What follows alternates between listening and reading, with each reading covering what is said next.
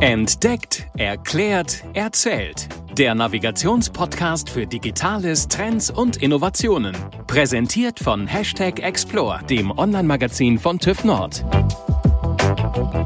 Herzlich willkommen zu einer neuen Folge von Entdeckt, Erklärt, Erzählt. Mein Name ist Caroline Rotherberg und ich moderiere diesen Podcast gemeinsam mit meiner Kollegin Julia Mandrion. Hallo!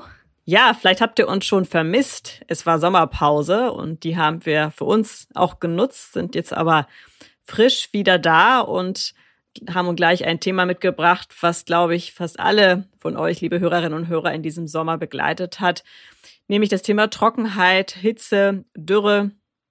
Julia, wie sieht's bei dir aus? Wird schon kalt geduscht in eurem Haushalt? Ja, kalt noch nicht, aber ich muss dazu sagen, dass ich mich selber dabei ertappe, dass jedes Mal, wenn ich am Duschen bin, denke ich nur so, ah, muss jetzt ja nicht noch länger stehen bleiben. Also ich finde so, das Bewusstsein ist doch da, was ich vor einigen Monaten oder vielleicht vor einem Jahr in der Form noch nicht so gehabt habe. Ich ertappe mich dabei, dass ich drüber nachdenke, ja, musst du jetzt noch mal eine Minute länger duschen oder ähm, reicht's nicht auch so? Geht dir wahrscheinlich ähnlich, oder? Ja, das auch. Und äh, was ich total spannend fand, ich habe gelesen, dass wohl der durchschnittliche Bundesbürger zehn Minuten duscht. Hast du mal bei dir die Uhr gestellt? Weil ich komme definitiv, also wenn ich die Haare wasche, ja, bin ich trotzdem nicht bei zehn Minuten. Also ich bin definitiv drunter. Ich würde sagen, für normal ohne Haare komme ich mit anderthalb bis zwei Minuten aus. Also ich habe nicht die Stoppuhr gestellt, aber das einfach mal gefühlt. Aber ich finde durchschnittlich zehn Minuten finde ich schon heftig. Wie sieht's bei dir da aus? Ja, ich glaube, ich bin da auch eher so die schnelle Duscherin. Also zehn Minuten definitiv nicht. Ich muss auch dazu sagen, das Duschen ist für mich auch so eine Notwendigkeit. Das muss in meinen Tagesrhythmus rein und so viel Zeit hat man dann ja irgendwie auch nicht. Also von daher, nee, gestoppt habe ich nicht, aber es ist vielleicht eine ganz gute Idee, das demnächst mal zu stoppen, damit man einfach mal weiß, wo man steht und ja, wo man vielleicht auch mal ansetzen kann. Ne? So dann fühlt sich die Minute dann doch vielleicht kürzer an, als es tatsächlich ist, wenn es so schön kuschelig warm ist, gerade im Winter. Ne? Ja, für manche scheint das auf jeden Fall ein Ort zu sein, wo sie kreative Ideen vielleicht bekommen, singen, was auch immer. Das hat, findet jetzt einfach in der Vergangenheit statt. Ja, für mich war auch ein Erlebnis aus diesem Sommer. Ich war in Südeuropa, konkret in Südfrankreich und auch im Norden Spaniens und das war schon heftig, dass man natürlich weiß, dass man zu dieser Jahreszeit in solchen Regionen hohe Temperaturen auch erwartet, die auch über 40 Grad sind, okay. Aber ich war beispielsweise in einem Gebiet wandern, wo ein Stausee ist. Der war schon auch noch ein bisschen als Stausee erkennbar, aber anhand wirklich so der Pegel an der Seite, wo man eben merkt, so Trockenheit äh, oder wie, wie gefüllt ist er normalerweise, war eindeutig regelmäßig kleiner als normal. Und wenn man denkt, dass normalerweise eben daraus ein Großteil eben der umliegenden Natur versorgt wird äh, und als Bewässerungssystem, das war schon, schon wirklich heftig. Und auch Waldbrände, was man plötzlich sozusagen in seiner ganzen nächsten Umgebung hört, dass es da brennt. Das ja, ist ja oft so, dass wir immer erst dann auch auf ein Thema gestoßen werden, wenn wir persönlich betroffen sind. Ja, und wenn dann irgendwann auch wirklich die schlimmen Bilder uns erreichen und so wie bei dir, wo du es einfach mal hautnah siehst, du musstest, glaube ich, deinen Urlaub auch wegen der Waldbrände so ein bisschen umplanen. Ja. Das ist schon, ja, wir sind gespannt, wo die Reise hingeht und hoffen natürlich, dass es nicht noch schlimmer wird und wir auch das Thema Klimaschutz, da sind wir schon wieder mittendrin, irgendwann auch in den Griff bekommen, nicht wahr? Genau, und da sind wir schon wirklich mitten bei unserem Thema. Wir haben uns für heute einen Experten eingeladen, der sich mit dem Thema Wassermanagement, Wasserressourcen, aber auch, was kann man wirklich konkret tun, mit dem Beispiel Deutschland, um eben in Zukunft auch dem Thema der Trockenheit entgegenzuwirken. Und äh, zwar sprechen wir gleich mit Dr. Martin Gocht. Er ist bei der DMT, einem Tochterunternehmen der TÜV Nord Group und dort Experte für das Management äh, von Wasserressourcen. Und wir hören einfach gemeinsam mal jetzt in die Folge rein. Viel Spaß! Herzlich willkommen im Podcast, Martin. Vielen Dank, dass du die Zeit für uns nimmst. Ja, schönen guten Tag, Caroline. Und Julia? Die ist auch da.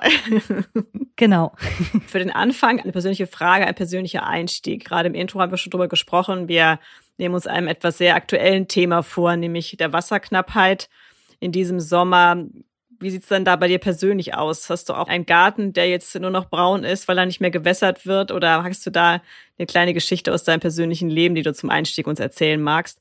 Ja, also wir haben tatsächlich einen Kleingarten, 300 Quadratmeter, so bei der Bahnlandwirtschaft, wie man das gern hat in Berlin. Den haben wir glücklicherweise kurz vor Corona geerbt. Gutes Timing. Ist uns also schon sehr, sehr ans Herz gewachsen und der ist grün. Einerseits, weil wir der direkt am Bahndamm liegt und davor äh, neben dem Bahndamm sind Bäume und die Bäume haben wir so gepflegt, dass wir jetzt etwa 20 Meter hohe Bäume haben, die unseren Garten beschatten. Das ist der erste Punkt. Und der zweite Punkt ist, der ist grün, weil wir Ende Juni die 500 Euro für Wasser ausgegeben haben. Das ist schon mal eine Hausnummer. Und das ist die Gartenbewässerung gewesen. Aber jetzt habt ihr wenigstens ein bisschen länger was davon. Aber würdest du sagen, dass jetzt künftig das auch so ein bisschen so ein Umdenken stattfindet? Würdet ihr das nochmal machen? Also wir bewässern nachts von drei bis fünf oder von drei bis sechs, also dann, wenn die Verdunstung minimal ist, sodass wir am meisten davon haben. Da gibt's ja so billige Bewässerungscomputer von bei, bei Bauhaus oder bei Aldi, wo man sie eben kaufen will. Ich hatte das Bewässerungsintervall von einer Stunde auf zwei Stunden verlängert. Das würden wir so nicht mehr machen. Wir würden bei einer Stunde bleiben. Du beschäftigst dich ja eben nicht nur privat mit dem Thema Bewässerung, sondern ja auch in erster Linie beruflich und zwar auch schon seit Jahren mit dem Thema Wasser. Um es jetzt ganz korrekt wiederzugeben, lese ich es einmal ab, dass du dich für deine Promotion mit dem Thema der Anpassung von Talsperrenverbundsystemen an den Klimawandel beschäftigt hast. Ist das, was wir jetzt in diesen Tagen, in diesem Sommer bei uns in Deutschland, aber auch in anderen Ländern erleben, wirklich der, der Klimawandel, der nicht nur ein Wort ist, sondern wirklich real bei uns ist? Oder was ja durchaus auch, auch Kritiker oder manche Menschen behaupten, vielleicht doch in diesem Jahr eine Ausnahmeerscheinung ist? Das ist der Klimawandel, definitiv. Es wird immer Ausreißer in die eine oder andere Richtung geben, aber wir haben jetzt, ich glaube, das vierte Trockenjahr innerhalb von sechs Jahren. Sowas gab es früher nie. Wir haben äh, in Berlin wahrscheinlich das trockenste Jahr seit Beginn der Aufzeichnungen 1908. Das ist der Klimawandel. Und gerade das, das Thema Talsperren, ich denke mal, das ist wahrscheinlich auch die, die Erfahrung, die du wahrscheinlich jetzt, wenn du auch übers Land fährst, auch machst, dass das, was man vielleicht von früher kennt, wo Stauseen gefüllt sind, dass da auch da ziemlich Trockenheit vorherrscht. Also wir haben in Brandenburg nicht nur die Talsperre Spremberg, wie ich bis vor einem Jahr dachte, sondern es gibt auch an der Dosse einen Speicher und die ganzen Seen um Rheinsberg herum werden bewirtschaftet. Also die haben so eine Bewirtschaftungslamelle von vielleicht fünf bis zehn Zentimetern, mit denen der Rhienabfluss gestützt wird. Und diese Speicher, die sind jetzt Ende August ziemlich leer. Wie die Harztalsperren aussehen, aber das, das gehört nicht dazu. Harztalsperren nehmen wir hier nicht mit rein. Wir haben ja in den Medien gelesen, dass in einigen anderen europäischen Ländern schon konkrete Maßnahmen jetzt erlassen worden sind. Beispielsweise, dass Gärten, private Gärten oder auch Spielplätze nicht mehr bewässert werden dürfen, auch Einschränkungen, wann sozusagen privat geduscht werden darf. Ist das was, was du auch für uns in Deutschland siehst, dass das kommen wird? Wir haben das. In verschiedenen Kreisen in Brandenburg haben wir solche allgemeinen Verfügungen die zum Beispiel die Entnahme von Wasser aus Oberflächengewässern untersagen oder das Rasensprengen nur noch nachts erlauben. Das gibt's hier. Duschverbote gibt's noch nicht. Wenn man sich jetzt anguckt, was kann man tun, dann heißt es ja so, ja, wir müssen ein besseres vielleicht auch Management von Wasserressourcen haben. Das ist jetzt erstmal ein sehr abstrakter Begriff und vielleicht auch ein Buzzword, weil alles Mögliche gemanagt wird. Wie sieht das konkret aus? Was sind auch wirklich Ansätze aus deiner Sicht, die wirklich effektiv da Abhilfe schaffen, wie wir mit diesem Thema Wasser in Zukunft umgehen? Wir sprechen von Niedrigwassermanagement und Niedrigwasservorsorge. Niedrigwassermanagement ist das, was jetzt passiert, dass die unteren Wasserbehörden Allgemeinverfügungen erlassen, die Nutzungsrechte beschränken. Das ist geregelt, wie sowas geht und unangenehm für die, die betroffen sind. Niedrigwasservorsorge heißt, dass wir versuchen, mehr Wasser in der Landschaft zurückzuhalten. Und es gibt sehr große, trockengelegte Luche, Moorgebiete in Brandenburg, die mit Gräben durchzogen sind und die mit Kleinstauanlagen versehen worden sind in den 70er, 80er Jahren, die eben zu DDR-Zeiten bewirtschaftet worden sind, weil dort die Landwirtschaft oberste Priorität hatte. Und nach der Wende war die Landwirtschaft nicht mehr Staatsziel, um es vereinfacht zu sagen, und diese Anlagen hat man verfallen lassen. Und wenn wir jetzt viele tausend Kleinstauanlagen in der Fläche, in den oberen Einzugsgebieten rekonstruieren oder wiederherstellen, und zwar angepasst an die heutigen Erfordernisse, dann können wir sehr viel Wasser in der Landschaft zurückhalten. Und das ist eine Maßnahme, die ich immer als erste nenne, weil man da die Bauern auf seiner Seite hat. Ja, du sagtest jetzt ja schon einige Dinge, die eben auch in Brandenburg sehr speziell sind. Kann man sagen, dass diese Region dann nochmal vor speziellen und größeren Herausforderungen steht als vielleicht andere Regionen in Deutschland? Brandenburg ist das zweitniederschlagsärmste Bundesland Deutschlands. Nur Sachsen-Anhalt hat noch weniger Niederschläge. Und wir haben hier so 500 bis 600 Millimeter in Niedersachsen sind es um die 800. Deswegen sind wir da was Trockenheit und Waldbrandgefahr angeht, eben immer als Erste betroffen. Ich möchte nochmal auf das sogenannte Niedrigwasserkonzept zurückkommen. Du sagtest es ja gerade, dass ihr auch derzeit mit dem Brandenburgischen Ministerium für Landwirtschaft, Umwelt und Klimaschutz an der Umsetzung des sogenannten Niedrigwasserkonzepts arbeitet. Kannst du das noch ein bisschen konkretisieren, was man sich darunter ganz genau vorstellen sollte? Wir haben Brandenburg in 16 Flussgebiete aufgeteilt. Und in jedem dieser 16 Flussgebiete bauen wir eine Niedrigwasserarbeitsgruppe auf oder eine Arbeitsgruppe Niedrigwassermanagement, die in diesem Flussgebiet Maßnahmen identifiziert, die man umsetzen kann um eben Wasser in der Landschaft zurückzuhalten. Dazu gehören diese kleinen Staube, die ich eben genannt habe. Dazu gehört auch, dass man sich überlegt, ob man diese Wasserspeicher, die da sind, nicht wieder anders bewirtschaften will. Dazu gehören auch Wirtschaftsanpassungen der Wirtschaftsweise bei Landwirten, was die zum Beispiel anbauen, in welcher Reihenfolge. Dann gehören dazu auch Freizeitnutzung, wie zum Beispiel das hier so beliebte Floßfahren auf diesen äh, Wasserstraßen, dass man auf Einzelschleusungen verzichtet und nur noch Boote in größeren Gruppen schleust, weil das spart auch eine Menge Wasser. Und all diese Maßnahmen, die muss man eben in jedem Flussgebiet, also es gibt einen langen Katalog von Maßnahmen und da muss man in jedem Flussgebiet abprüfen, wie müssen wir in diesem Fluss diese Maßnahme anpassen. Vielleicht passt sie in diesem Flussgebiet gar nicht.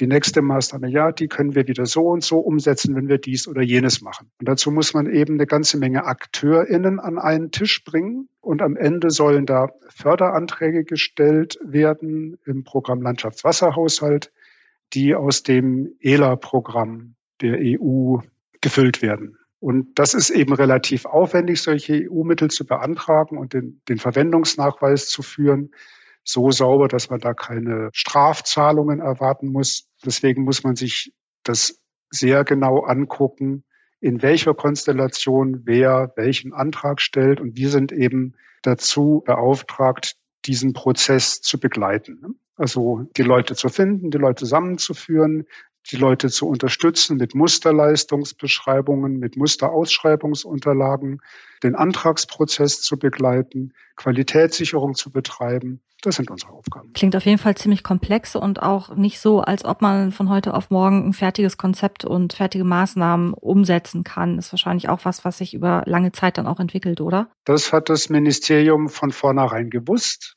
Und dieses Projekt läuft über fünf Jahre mit einer Verlängerungsoption um ein Jahr. Dann wird wahrscheinlich diese Anpassung noch nicht fertig sein, aber das ist schon mal ein Zeitraum, in dem man ganz gut was machen kann. Können denn die ganzen Erkenntnisse und Erfahrungen, die ihr in diesem Projekt macht, auch zum Beispiel auf andere Bereiche angewendet werden? Oder ich stelle es mir jetzt auch schwierig vor, das einfach so zum Beispiel auf ein anderes Bundesland zu skalieren. Das wird wahrscheinlich so nicht funktionieren, oder?